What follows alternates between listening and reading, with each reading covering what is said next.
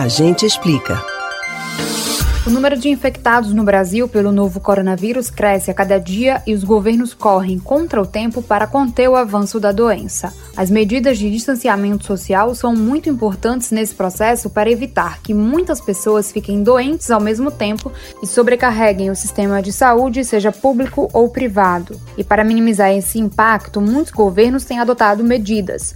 Uma delas é a abertura de novos leitos de unidade de terapia intensiva para receber os infectados. Mas afinal de contas, existe diferença entre o TI convencional e o TI do coronavírus?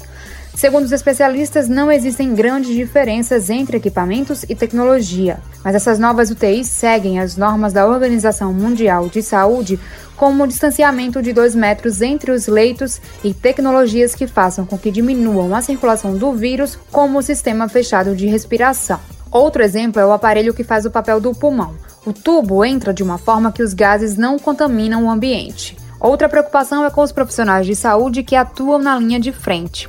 Nesse caso, eles usam máscaras específicas, como a N95, que tem um filtro especial, e também as roupas que os protegem. Uma outra medida de segurança adotada é segregar os leites específicos para pacientes da Covid-19 dos pacientes que precisam da UTI para outras finalidades, mesmo naqueles locais que precisaram adaptar as unidades de terapia intensiva. A medida visa assegurar que pessoas que precisem da UTI para essas outras finalidades não tenham contato com a Covid-19.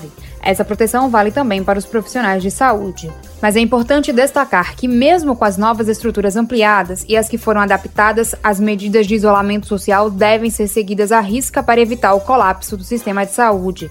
A projeção das autoridades, com base na evolução do coronavírus em outros países, é de que uma a cada 20 pessoas com a doença deverá evoluir para um quadro clínico respiratório grave e vai precisar de UTI. Você pode ouvir novamente o conteúdo do Agente Explica no site da Rádio Jornal ou nos principais aplicativos de podcasts Spotify, Google e Apple Podcasts.